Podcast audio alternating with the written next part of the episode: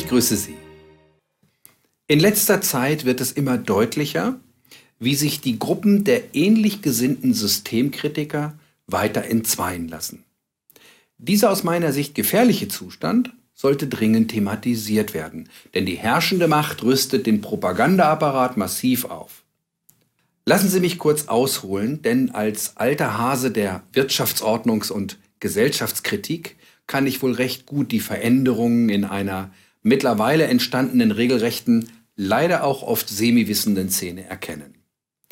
Ich darf wohl auch als Beispiel dafür herhalten, wenn es um tendenziöse Diffamierungskampagnen geht, die man gegen mich bzw. uns ins Feld führt. Vor Jahren schrieb ich mein Buch Das Matrix-Syndrom, in dem ich unter anderem die deutsche Geschichte in bestimmten Teilen hinterfragte. Aus meiner Sicht haben niemals die Menschen Krieg geführt, denn das waren immer die Regierungen. Es heißt, dass die Wahrheit als erstes im Krieg stirbt.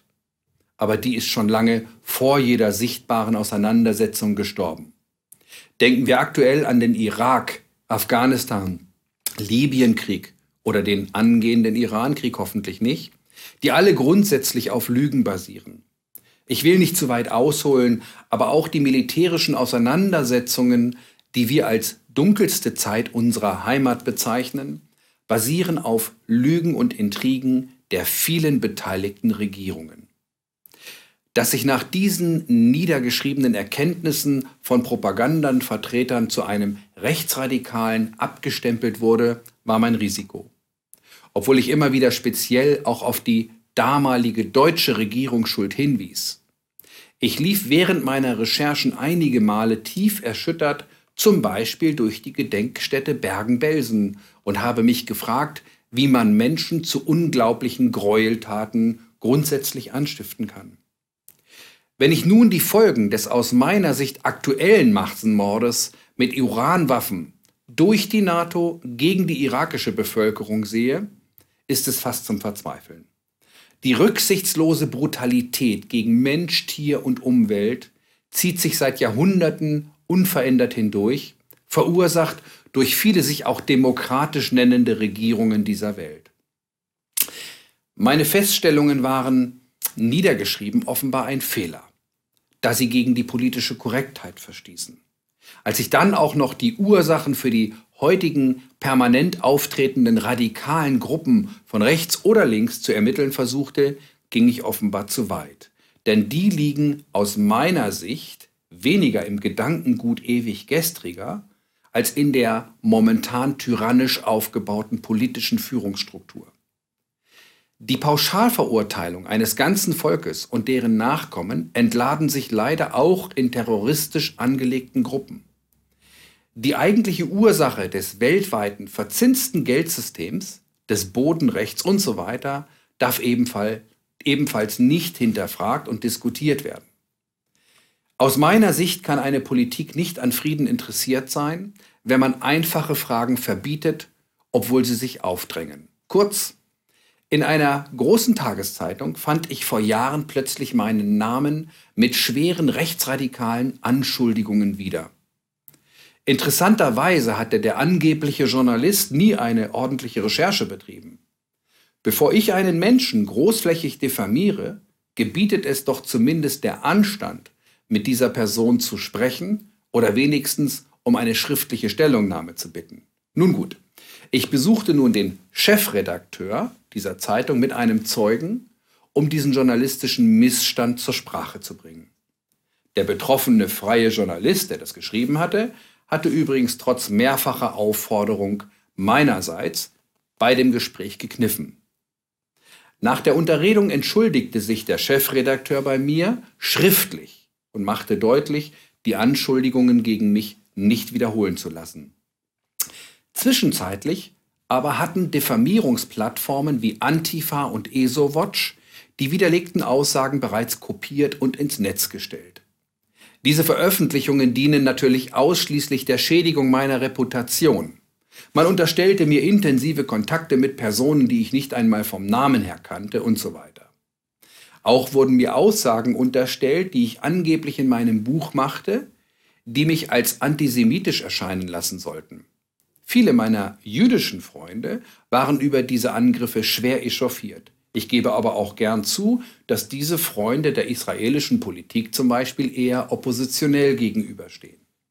Warum sage ich das nach so vielen Jahren? Denn bisher habe ich mich zu diesen Machenschaften gegen meine Personen noch nicht geäußert. Das wünschen sich bestimmte Schmutzfinken natürlich, um mich mit Verteidigungsarbeiten zu beschäftigen.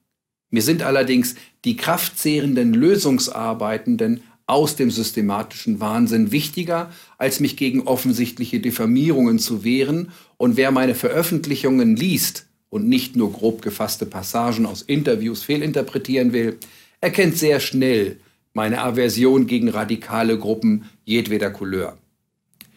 Leider erkenne ich nun ein ganz anderes Problem.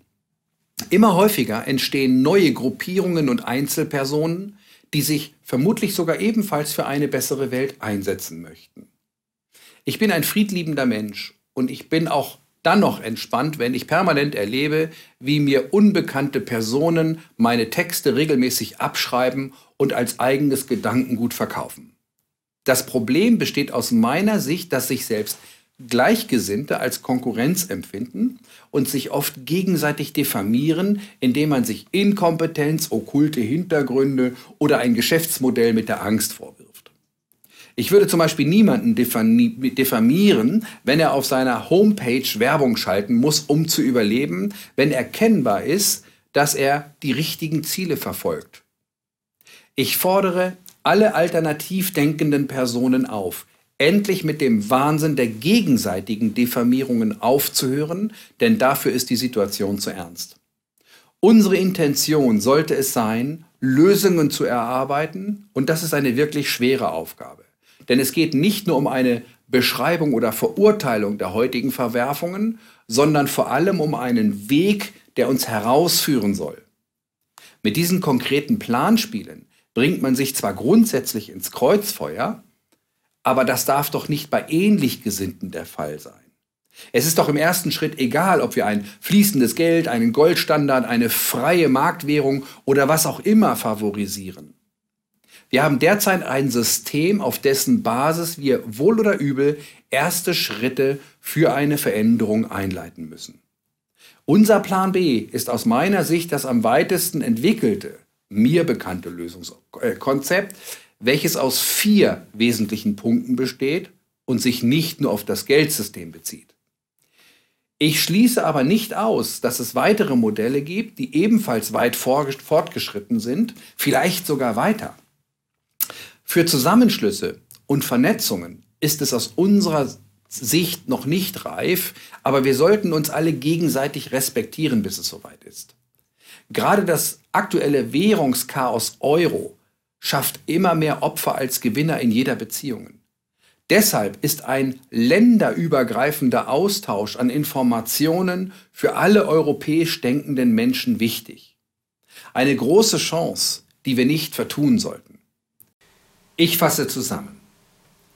Wer nicht ernsthaft recherchiert, sollte schlicht aufhören, sich unkontrolliert zu äußern. Zu einer ordentlichen Recherche gehören immer konkrete Kommunikationen, es sei denn, der Betroffene lehnt sie pauschal ab.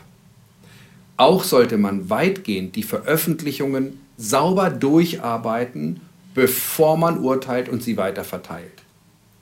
Wenn wir uns allein dieser Selbstverständlichkeit unterwerfen, müssten schon viele Feindbilder zusammenbrechen. Wir sollten und müssen uns mit ganzer Kraft auf den Frieden konzentrieren um auf dieser Basis gemeinsam eine Energie zu entwickeln, gegen die das bestehende System chancenlos sein könnte. Zurzeit sehe ich die Machtsysteme mit bestimmten angeschlossenen Politikdarstellern und Medienkonzernen, die wieder einmal die leidenden, naiven Menschen gegeneinander ausspielen, selbst innerhalb der Kritikerszene. ESO-Watch kann nicht die Messlatte sein, denn diese offenbar sehr kapitalstarke Organisation hoffentlich nicht aus Steuergeldern finanziert, sondern nur von den führenden Danisterkraten, hat sich zur Aufgabe gemacht, Reputationen von Menschen zu zerstören, die den Wahnsinn des Systems beschreiben und mit konkreten Planungen abschaffen wollen. Dabei werden schlichte Lügen verbreitet, die natürlich widerlegt werden können, aber wer hat schon die Zeit dazu, diese Dinge zu hinterfragen? Auf keinen Fall sollten solche unseriösen Plattformen als Vorbild für wirklich freidenkende Menschen dienen. Denken Sie bitte einmal darüber nach, dafür ist die Situation einfach zu ernst. Ihr Andreas Popp.